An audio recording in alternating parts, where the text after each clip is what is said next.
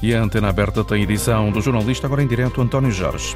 Bom dia. Olá, bom dia, Augusto Fernandes. Este tema que nos propomos analisar hoje no programa mereceu eh, grande atenção ainda há instantes por parte do Primeiro-Ministro António Costa em declarações aos jornalistas depois de ter participado em Lisboa num fórum sobre competências digitais.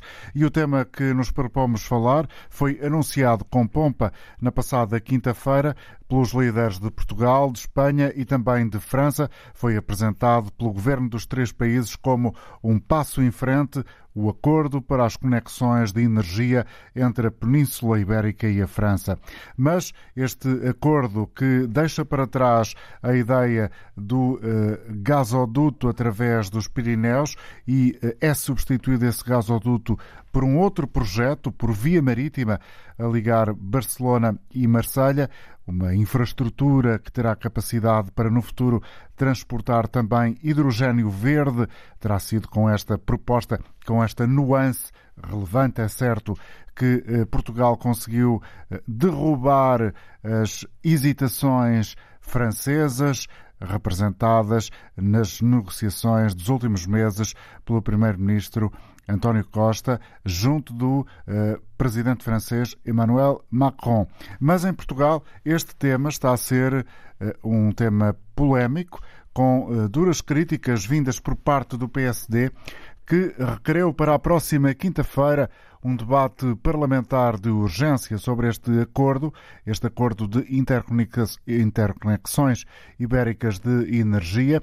Paulo Rangel, durante o fim de semana, Paulo Rangel, eurodeputado, vice-presidente do PSD, eh, diz que este acordo eh, não representa os interesses nacionais, que eh, na prática é uma espécie de subserviência de Portugal aos interesses eh, franceses da energia nuclear e que se trata, afinal, de um eh, prato de lentilhas que Portugal decidiu aceitar.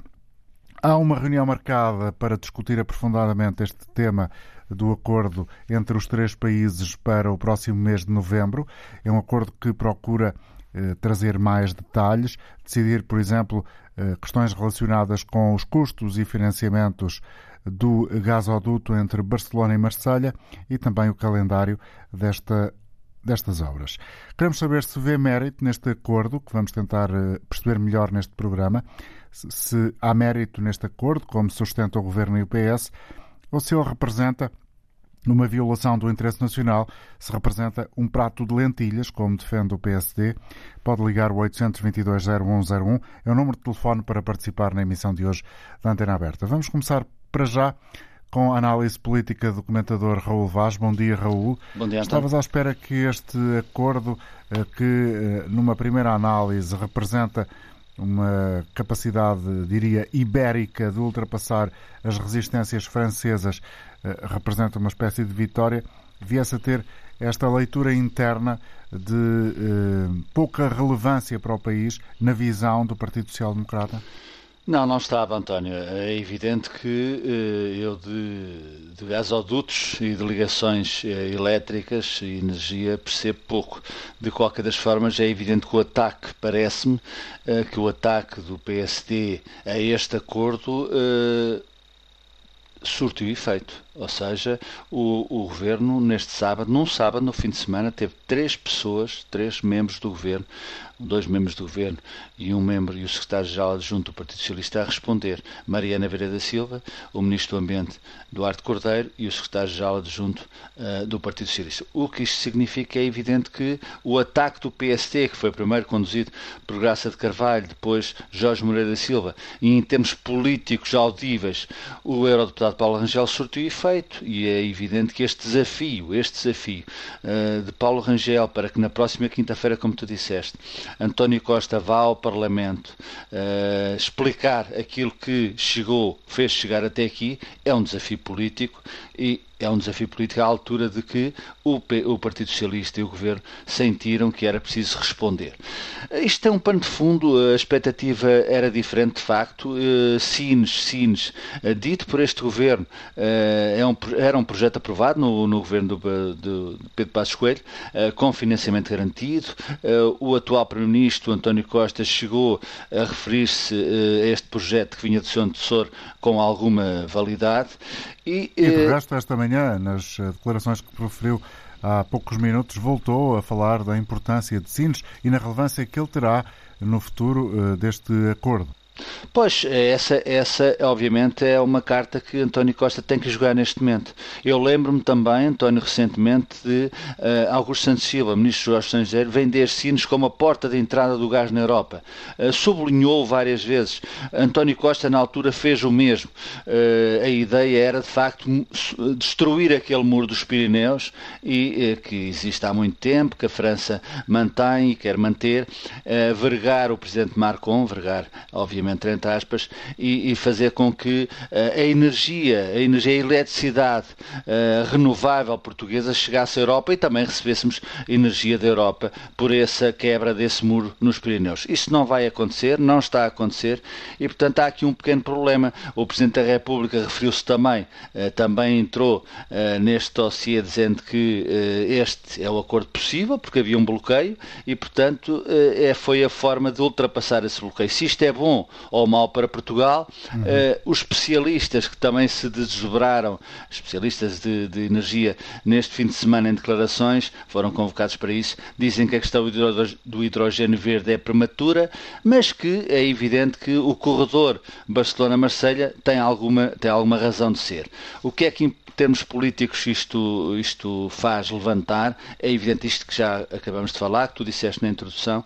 Vamos ver como é que o governo uh, consegue explicar e não, não constrói um muro, uma névoa à volta deste assunto uh, no universo político-partidário. De qualquer das formas, aquilo que à partida António Costa uh, apresentou como a última Coca-Cola do deserto, não me parece que assim o seja.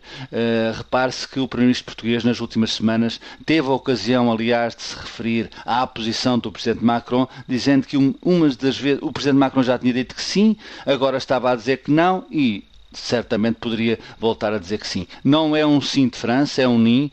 A França, obviamente, faz valer a sua capacidade em termos de uh, energia nuclear uh, e, enfim, provavelmente isto leva-nos a uma conclusão que Portugal continua a ser um país periférico, que é um pequeno país da Europa, que o Primeiro-Ministro faz tudo para que ele não seja, os portugueses também o fazem, mas no fim do dia, no fim do dia, aquilo que foi vendido por António Costa como um valor acrescentado pode não ser esse valor acrescentado e é evidente que isto cria um, um problema político uh, no espaço português, uh, vai haver discussões no Parlamento, uh, eu quero ver se... o, nível, o nível da discussão está a, roçar um patamar que há, pouco, há pouca memória recente, no passado recente, de ter atingido.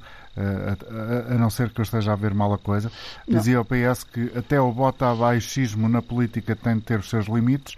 Eh, Rangel, eh, recordo, diz que Portugal trocou o valor das energias renováveis para um prato de lentilhas. Sim, o botabaixismo na política, eh, essa expressão, melhor dizendo, é recorrente e, portanto, nada daí eh, vem de novo ao mundo. É evidente que o governo e o Partido Socialista acusaram este toque, acusaram de uma forma que me parece que os preocupa, preocupa o governo e preocupa o Partido Socialista. Uh, Paulo Rangel é muito agressivo no seu discurso, é sempre assim, é uma, é uma característica de Paulo Rangel, mas normalmente está, está muito bem escudado na parte técnica destes dossiês, eh, é um eurodeputado influente e, portanto, não estará a falar, uhum. se me permite a expressão, de cor.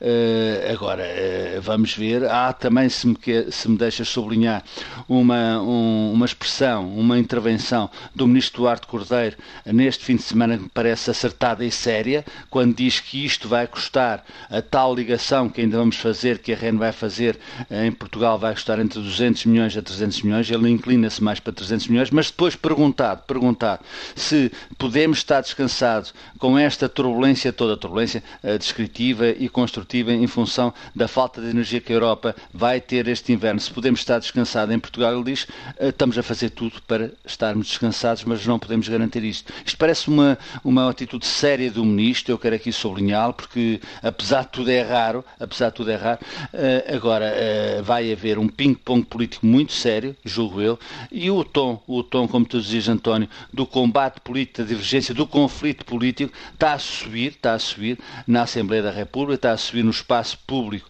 português. Porquê? Porque é evidente que estamos numa crise muito, muito séria, uh, o inverno está aí, a energia vai ser um ponto de choque de tudo o que se vai passar nos próximos meses, e este dossiê que António Costa quis resolver desta maneira, António Costa à Espanha e com o acordo da França nos termos em que já dissemos, pode-se virar, de certa forma, um feitiço contra feiticeiro. Já foi assim, se me permites também a analogia, já foi assim um pouco com as pensões, uh, já está a ser assim, uh, pelo menos até agora com este, com este tema, eu julgo que o Primeiro-Ministro tem que... Um, controlar mais os seus impulsos, quando tem algo para apresentar de positivo uh, e do positivo faz uma coisa em que é excessiva essa atitude, esse otimismo uh, que já não é irritante, mas provavelmente de certa forma pode-se pode -se virar contra si próprio.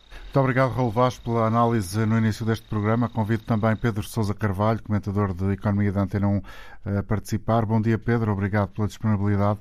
Pedro, o, o, Presidente da República, a propósito deste acordo anunciado, considerou que uh, é o acordo possível para ultrapassar o obstáculo intransponível da posição francesa e permitiu, portanto, uma solução que estava num beco sem saída. Uh, entre as virtudes do acordo e as desvantagens do acordo, a tua análise uh, prefere destacar, ressalvar que aspectos? Bom, eu talvez, António, uh, começava talvez por uh, tentar tirar um bocadinho aqui a política desta discussão. Uh, e não quero expulsar o Raul do, programa, mas eu acho que naturalmente a política tem um papel importante.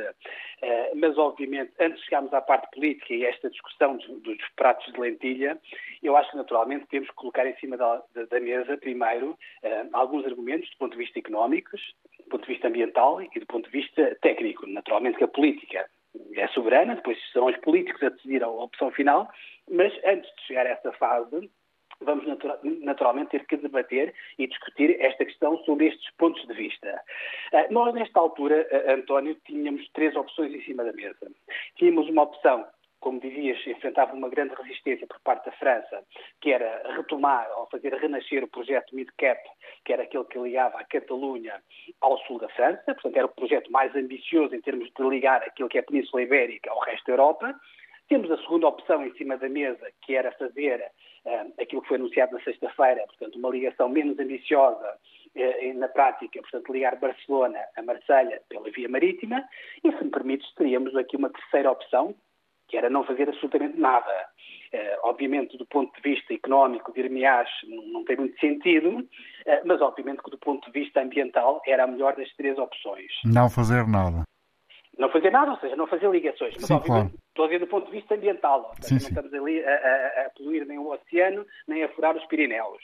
Agora, uh, avançando a solução de interligação, obviamente do ponto de vista económico faz todo sentido, obviamente tem várias vantagens. E tem vantagens, atenção, e estas vantagens não é só o, o, este projeto que foi anunciado na sexta-feira.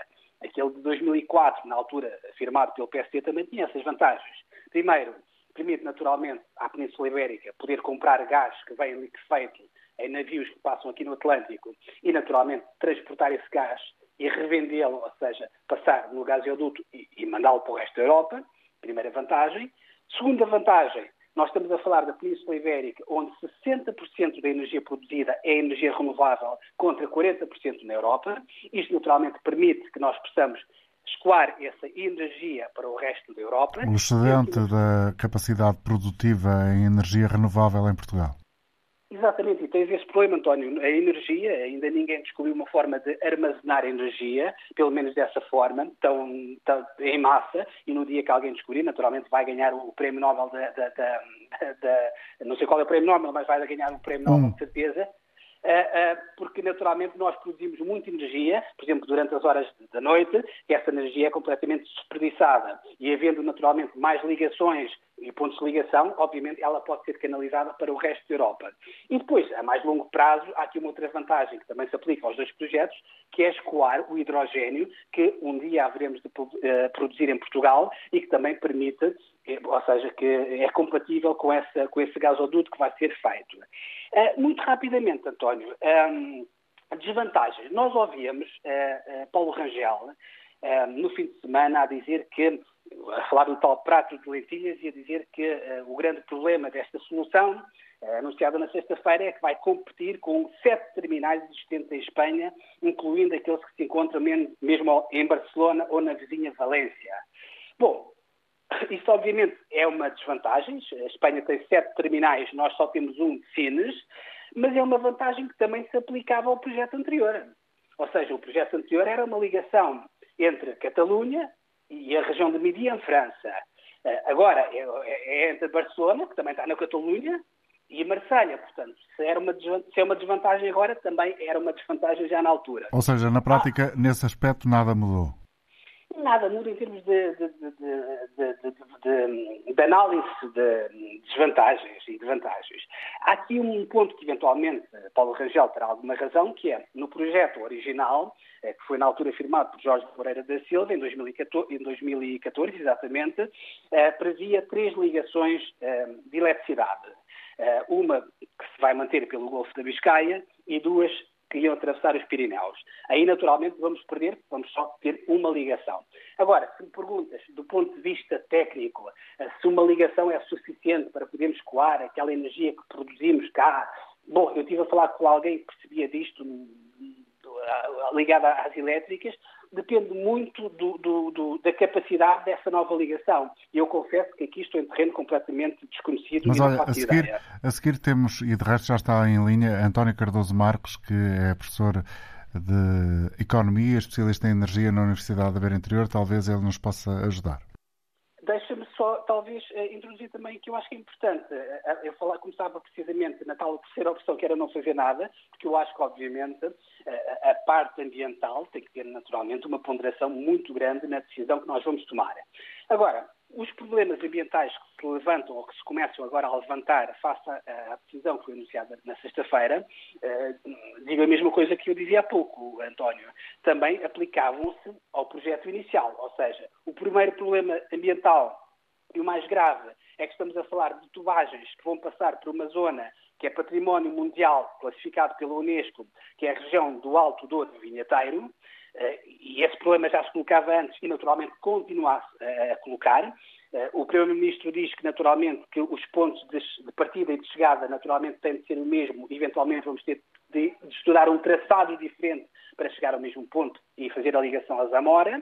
E depois há aqui um outro problema ambiental, aliás foi levantado pelo Jornal Público neste fim de semana, a citar um ex-presidente do terminal eh, de, de Sines, Aníbal Fernandes, em que ele dizia que nós temos um dos problemas ambientais é que para transportar gás a uma distância tão grande, estamos a falar de distâncias a partir de 2 mil quilómetros, já é preciso uma quantidade tão grande de energia para poder transportar esse gás, que eventualmente, do ponto de vista ambiental e até do ponto de vista económico, poderá não ser muito competitivo. Uhum. Portanto, há aqui estes dois problemas eh, ambientais que é preciso naturalmente considerar na equação, eh, António. Muito obrigado, Pedro, pela intervenção e pelos esclarecimentos que aqui uh, foram apresentados. Bom dia, professor António Cardoso Marcos.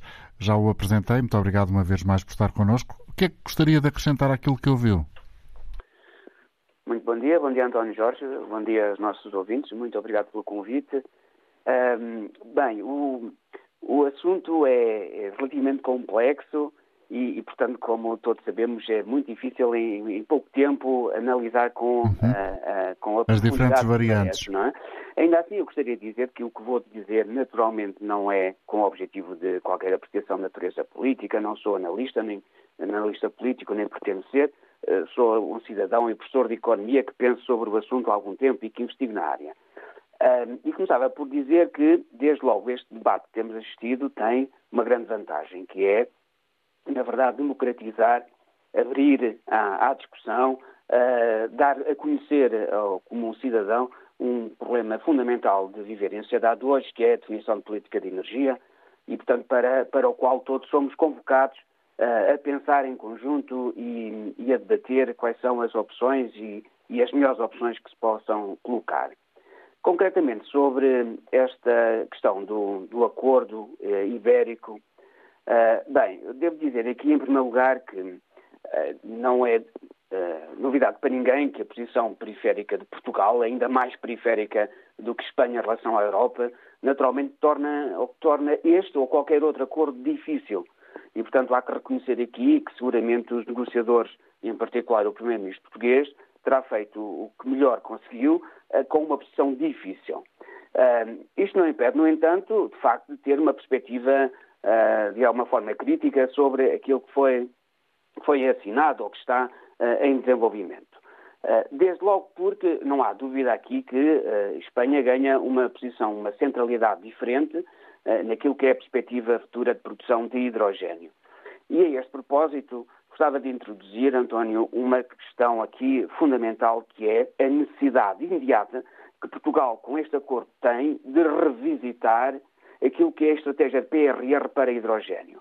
Até é uma estratégia suicida se continuar com os planos iniciais de desenvolvimento autárquico de, de, do hidrogênio em Sines, eh, ainda mais com este constrangimento que eh, aqui ficou evidente neste, neste acordo. Portanto, não faz sentido, como de resto já digo há algum tempo, não faz sentido um país periférico, um país que agora não tem as condições de ligação uh, tão asseguradas como gostaria de ter, uh, um país com uma capacidade financeira menor, uh, não faz sentido avançar quase desta forma sozinho para o que é um investimento que exige grande escala de produção, sob o ponto de vista de ser economicamente um falhanço e ser um encargo muitíssimo grande para a economia.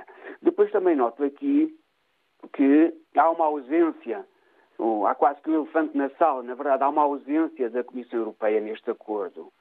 Uh, e, e, há contradições também que são evidentes. Por um, por um lado, temos PRR aprovado, escrutinado no âmbito da Comissão Europeia, eh, PRR esse que prevê uma estratégia... PRR, a bazuca, o plano bazuca. de recuperação e resiliência. Precisamente, portanto, foi aprovado pela Comissão Europeia, portanto, prevê um investimento muito forte em hidrogênio em Portugal, uma boa parte dos fundos eh, destinam-se eh, ao desenvolvimento da estratégia de, de hidrogênio, eh, que não é tão verde como muitas vezes eh, se ouve falar, portanto, o hidrogênio pode ou não ter como fonte, digamos, por trás de backup uh, energia renovável ou não, enfim, por enquanto não é possível, mas dizia eu que há aqui uma, uma, uma espécie de uma contradição e, portanto, eu gostaria muito de ter visto a senhora Presidente da Comissão Europeia neste acordo uh, tripartido com, com uh, Portugal, Espanha e França, mas na verdade o que nós observamos é uma ausência uma vez mais. E, portanto,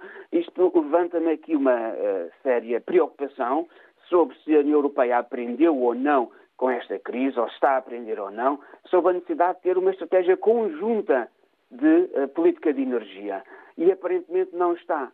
Portanto, na verdade, Portugal ficou de alguma forma isolado, ficou nesta tal posição difícil de negociação, uma posição uh, periférica, e o que nós temos, o que resulta deste acordo, é apenas um traçado, que é a terceira ligação a Espanha de um gasoduto, portanto já temos duas em funcionamento, temos uma terceira agora com este acordo planeado.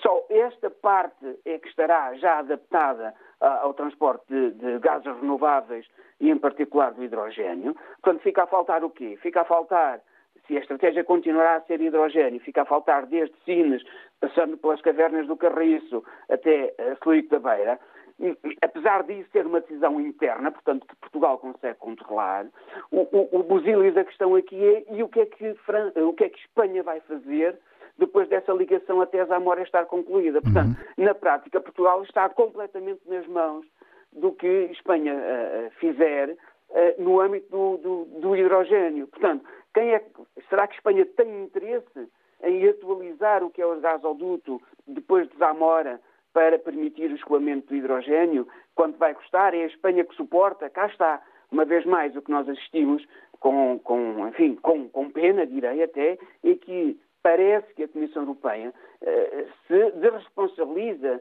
se alheia, se retira nestes momentos que são absolutamente essenciais para a política energética comum. Depois gostava também de dizer, e o vosso convidado anterior referiu, a questão das interligações elétricas são absolutamente cruciais para, para a estratégia uh, portuguesa de aposta nas renováveis.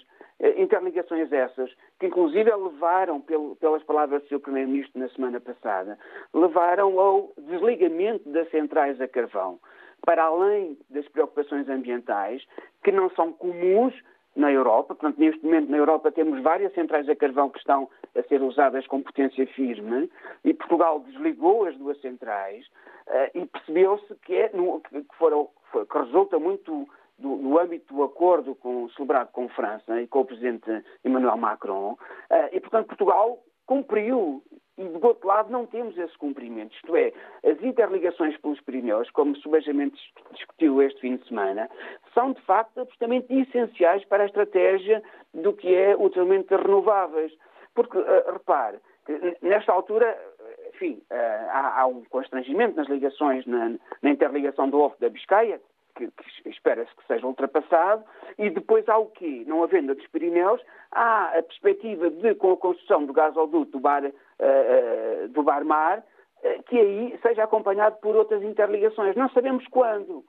Portanto, nem sabemos quem vai financiar.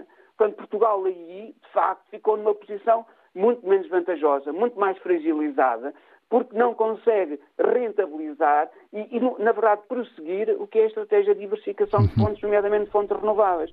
Portanto, eu direi que são estes dois pontos essenciais. Por um lado, eh, ficamos nas mãos do, do, do, que é a decisão espanhola de requalificar a sua rede para permitir hidrogênio, mesmo com esta preocupação ambiental, que é transportar hidrogênio a longa distância, de facto tem um custo que é elevado. Eh, e, por outro lado, ficamos sem as interligações dos Pirineus, essas sim que seriam absolutamente essenciais para a Península Ibérica continuar a prosseguir com a diversificação de fontes. Muito obrigado, professor António Cardoso Marcos, por eh, nos ter adicionado aqui o seu pensamento num programa que pretende aprofundar uh, a diversidade das questões que estão associadas a este tema, ou seja, as interconexões eh, energéticas na Península Ibérica para a França. Trago também o engenheiro António uh, Sacosta. Bom dia. Obrigado por estar uh, connosco também. Foi também professor em vários institutos e, e, e, e academias em Portugal. O senhor é especialista em energia, presidiu a Associação, a Associação Portuguesa de Energias Renováveis. Gostava de o ouvir também sobre este acordo que foi anunciado por Portugal, Espanha e a França. Uh, o senhor tem uh, mais uh, garantias da, do mérito deste acordo ou mais dúvidas sobre os moldes em que ele é apresentado? Tenho, muito obrigado pelo convite e tenho muitas dúvidas e dúvidas fundamentadas. Eu sou um engenheiro, portanto eu vou falar do ponto de vista da engenharia, de um ponto de vista físico e não, e não estou a falar nem do ponto de vista económico nem do ponto de vista político. Mas dá uma coisa que é preciso enquadrar um bocadinho passado. Quer dizer, nós, uh, uh, isto na política, nestes aspectos, é quase como que um xadrez. E é preciso perceber quais são as jogadas e o que é que está por trás de, no meio disto tudo. Ou seja, é Nós preciso sabemos. entender o tabuleiro antes de, das é, próprias jogadas. Exatamente, exatamente. E perceber o, o que é que está a passar. E, e começando pelo seguinte, o acordo anterior que havia era uma ligação de gás através dos Pirineus e três ligações elétricas. Ora, nós sabemos que para libertar-nos do CO2 precisamos de eletrificar a sociedade. E o presidente Macron e a França sempre teve essa política, quer ter uma, um papel central na distribuição da eletricidade na Europa. E tem-no feito através da eletricidade de origem nuclear. E ele andou sempre a empatar as ligações através dos Pirineus, boicotando essas ligações, sempre através de, de, de questões, desculpando como questões ambientais. Com este acordo, eu acho que isto está a passar desapercebido no meio de todos, e embora o, o, o interveniente anterior tenha referido ligeiramente, ele conseguiu dar aquilo que o, o, o, Pedro Sanches e o António Costa acham que é uma coisa muito boa, eu acho que não é, e já vou explicar porquê, tirou duas das três ligações. Portanto, o papel que a Península Ibérica podia ter de levar para a Europa eletricidade de origem renovável acabou. Acabou. E acabou é um assim eh, tão de uma uh, penada. Acabou de uma penada. Acabou. Porque não há ligações. Ele conseguiu dizer, e eu vou dizer que este gasoduto duvido que alguma vez se faça, e acabou com as ligações elétricas que eram fundamentais. E, e nós não podemos pensar que Portugal ou a Espanha que vamos, vamos ser economicamente relevantes para a Europa por revender gás natural que vem dos outros sítios, se nós não o produzimos. Portanto, é, isto é o ponto crítico. Depois, falando, e digo porque é que acabou, eu estou a falar e está a tirar com esta coisa do hidrogênio. Primeiro, o hidrogênio ainda não provou que vai ser uma opção económica e financeira, financeira sustentável. Primeiro aspecto. Segundo, já vamos fazer um gasoduto a, ligar a Barcelona a Marselha que vai a, a, suportar, o, vai depois levar o hidrogênio. Assim, como é que eu vou levar hidrogênio de Barcelona para Marselha se na Península Ibérica ou nem em França e na Europa os gasodutos não podem transportar hidrogênio? Eu explico para, para, para que os nossos ouvintes possam perceber. A molécula de hidrogênio é a molécula mais pequenina que existe. E uh, uh, se for metida nos pipelines, nos gasodutos do, do gás natural, ele, ele escapa-se.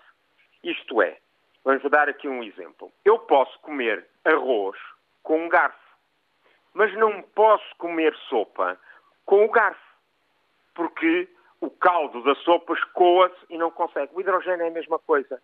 E eu posso comer sopa com uma colher e posso comer arroz com uma colher. Portanto, os gasodutos que transportam o hidrogênio, que são mais caros que os que transportam o, o gás natural, não uh, podem levar gás natural, mas os gás natural não podem levar hidrogênio. E, portanto, não faz, na minha ótica, nenhum sentido fazer um bocadinho do gasoduto, quando há milhares de quilómetros de gasodutos que não podem levar hidrogênio. Não faz sentido. Primeira coisa. A segunda coisa diz respeito ao gás natural. E, e, é uma questão de lógica. Nós, quando dimensionamos um sistema energético, seja ele qual for, damos sempre uma sobrecapacidade para a, a satisfazer em determinadas alturas. E se essa sobrecapacidade uh, for de valor existente, que existe, vamos admitir que existe na Barcelona, deixe-me pôr seguinte, os seguintes números. O consumo de gás natural na Península Ibérica é 40% do consumo da Alemanha, só da Alemanha. Quer dizer que eu, se tiver uma folga de, de, uh, uh, de 20% na, no sistema, eu posso exportar para a Alemanha 8% a mais. Vamos admitir, e existem oito portos. Desses oito portos, vamos admitir que Barcelona tem o dobro.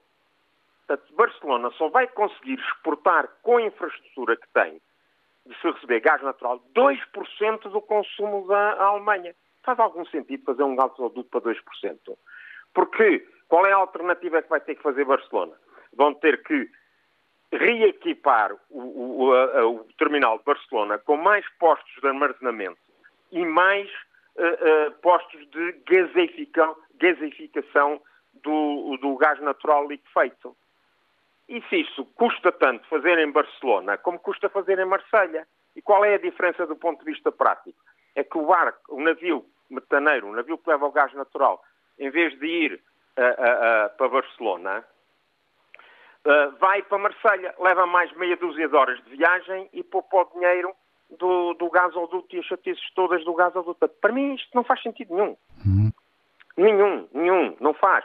É claro que o meu conhecimento deste projeto é aquilo que vem na imprensa. Eu não sou obrigado a ter conhecimento, nem o governo, nenhum dos governos tem obrigação nenhuma de dar conhecimento do projeto.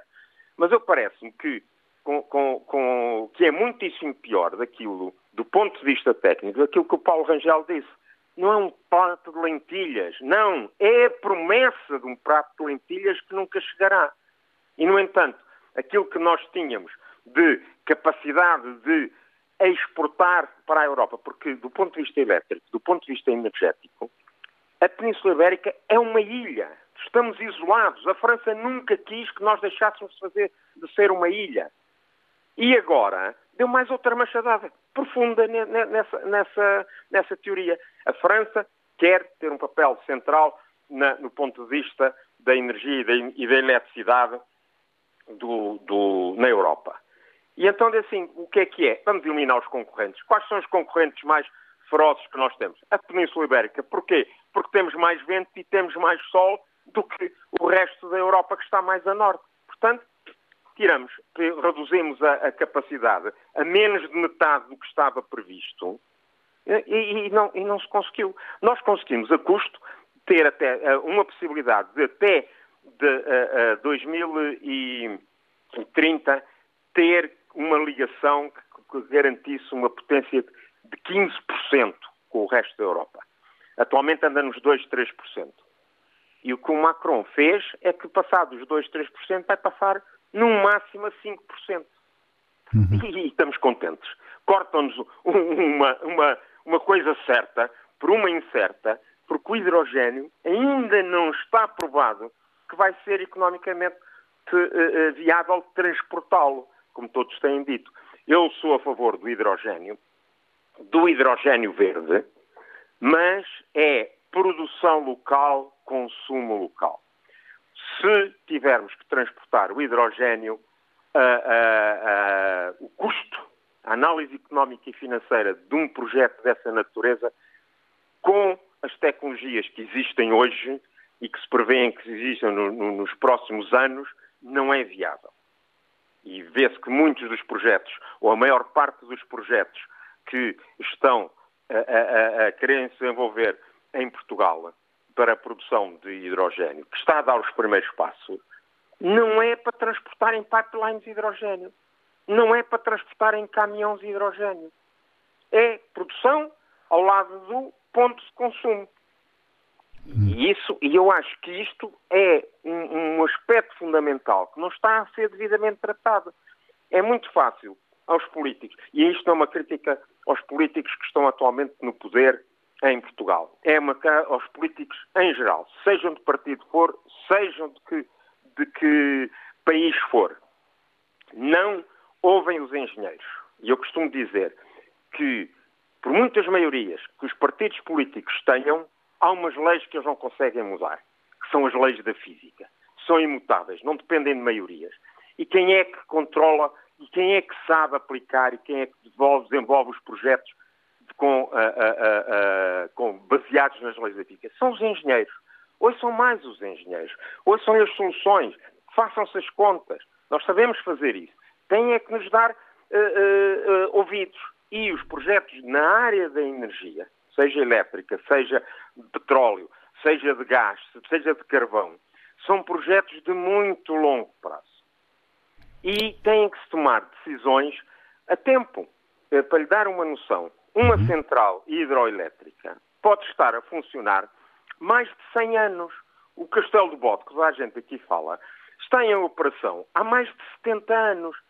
E se Deus quiser, se calhar vai durar outros tantos. E são, são decisões críticas para, para, para qualquer economia, para qualquer país, têm que ser fundamentadas em opções técnicas, não podem ser optadas em, em, em soundbites ou, ou em palpites que um político da área A, B ou C deu. Tem que se preparar, tem que se ver as coisas para longo prazo e não se pode, não são compatíveis com o tempo de vida médio de um político que são poucos anos. E a sociedade está cá para estar. Portanto, eu vejo com muitas dúvidas este projeto. Engenheiro António Sá da Costa, muito obrigado. Quero agradecer-lhe o facto de ter estado com os ouvintes da Antena 1 esta manhã, deixar-nos aqui a sua visão e, sobretudo, os factos eh, que o senhor considera essenciais eh, para que se possa compreender as virtudes e, sobretudo, eh, a falta de cálculo de base em relação a muitos aspectos deste acordo. O senhor foi muito claro ao deixá-los aqui presentes. Vamos trazer agora a opinião de alguns ouvintes. Vítor António está connosco em Setúbal. Bom dia. Bom dia. Faça favor. Tô. Bom dia a todos. Uh, estive a ouvir, de facto, os técnicos e os técnicos todos chumbaram por esta atrapalhada política. E então este último por goleada.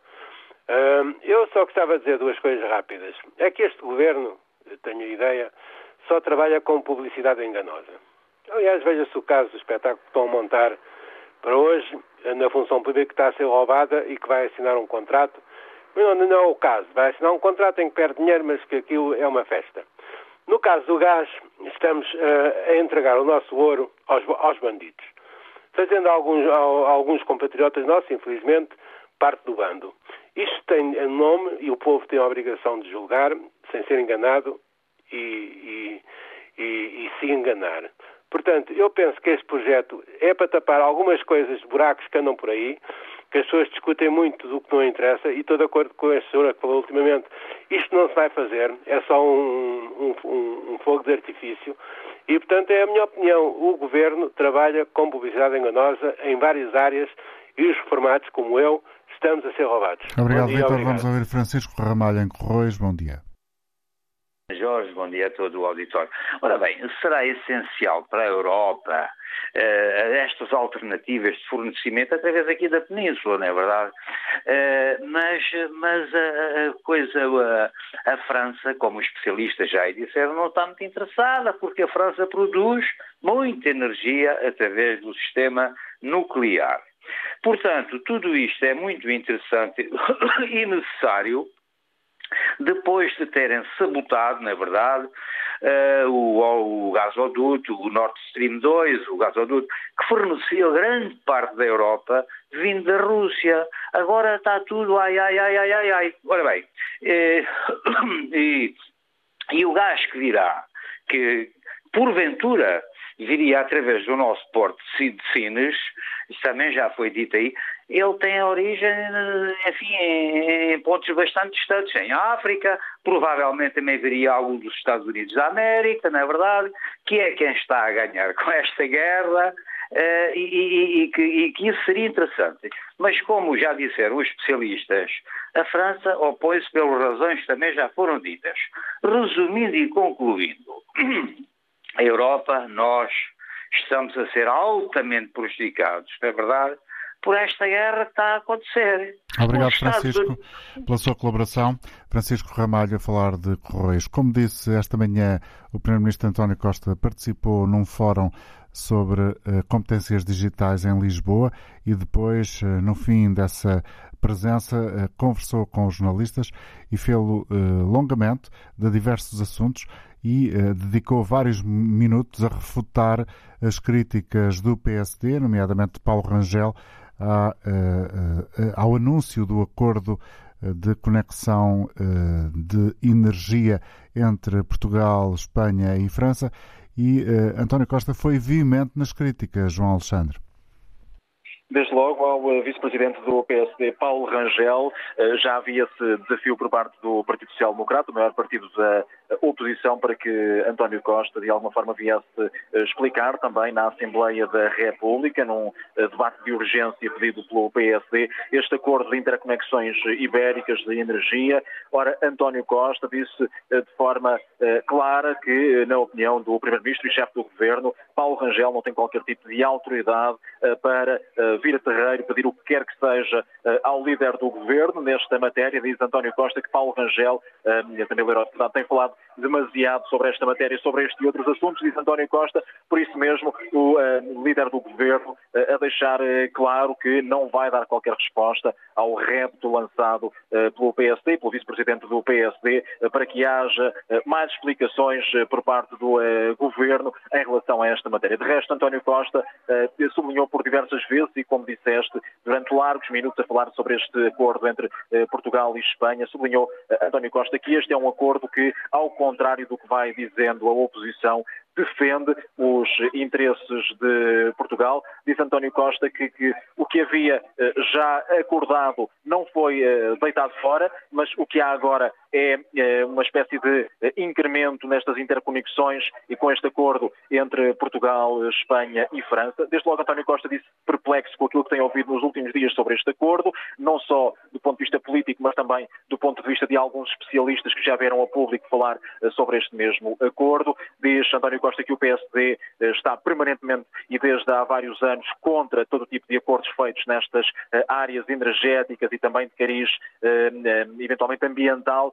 Garante António Costa que não foram abandonadas as interconexões elétricas que já estariam acordadas e assegura que França e Emmanuel Macron estão até dispostos a aumentar, a incrementar, foi a expressão utilizada por António Costa, estas interconexões. O Primeiro-Ministro defendeu que aquilo que estava a bloquear um entendimento era a questão do gasoduto, uma questão que está agora, diz António Costa, contornada e sem a necessidade de passagem pelos Pirineus, que era algo que estava a dificultar este entendimento, tendo em conta eh, esse entrave colocado por eh, Paris, mas eh, através da ligação marítima que existe agora neste entendimento entre Barcelona, em Espanha, e entre a cidade de Marselha, em França, António Costa diz que esta alteração com esta via marítima, neste corredor verde, esta alteração em nada afeta Portugal e as expectativas portuguesas e que por isso mesmo este é um passo importante para Portugal, para Espanha, para a França e também eh, para o resto da Europa. Sublinhou o Primeiro-Ministro nestas longas declarações que aquilo que se conseguiu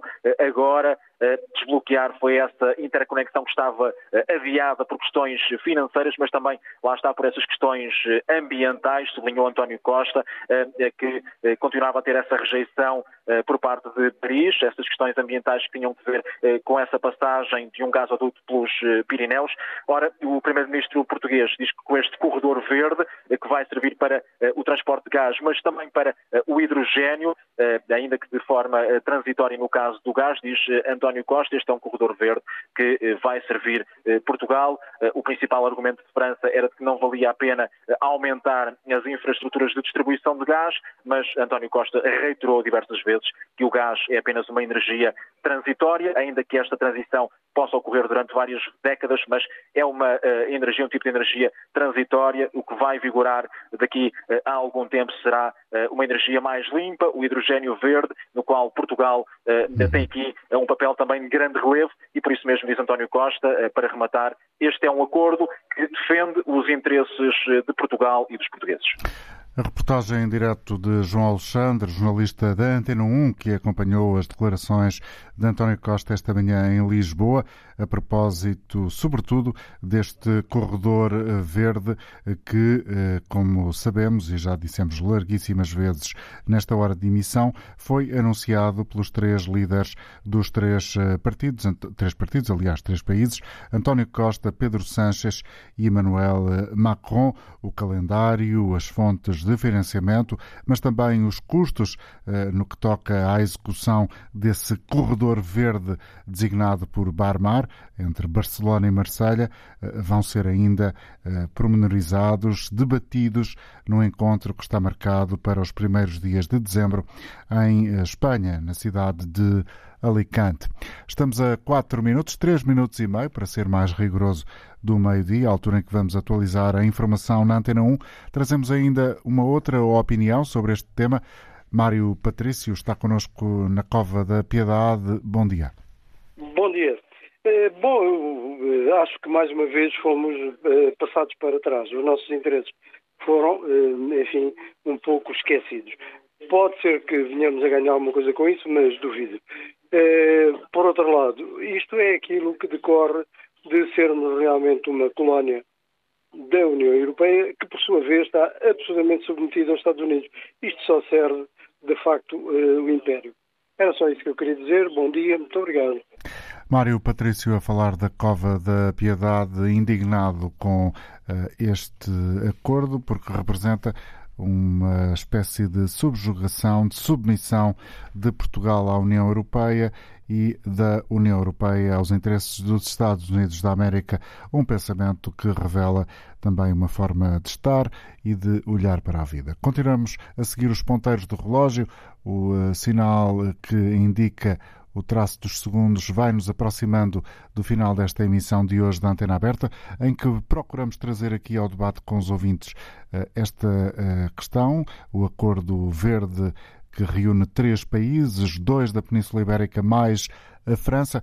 Procuramos ouvir a intervenção eh, dos eh, especialistas que convidamos, que nos apresentaram aqui eh, perspectivas e pontos de vista absolutamente determinantes para podermos formar uma melhor opinião sobre esta matéria. Também análise política no início do programa de uma manhã que foi também ela dedicada pelo Primeiro-Ministro António Costa a dar mais detalhes sobre o assunto, ao dizer aos jornalistas que eh, repudia todas as críticas eh, feitas pelo PSD, nomeadamente pelo seu vice-presidente, o eurodeputado Paulo Rangel, que durante o fim de semana convocou os jornalistas para eh, falar deste acordo, considerando pouco relevante e, acima de tudo, lesivo para os interesses do país e, nesse sentido, o PSD anunciou igualmente que requereu uma audição do Primeiro-Ministro António Costa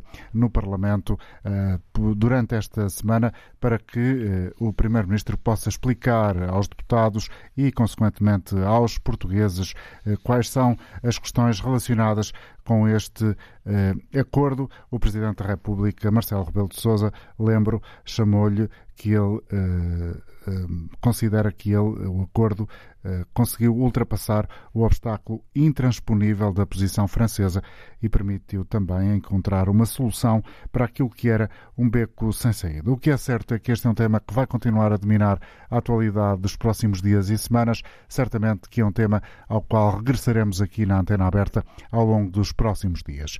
O programa volta amanhã, depois das 11. Bom dia.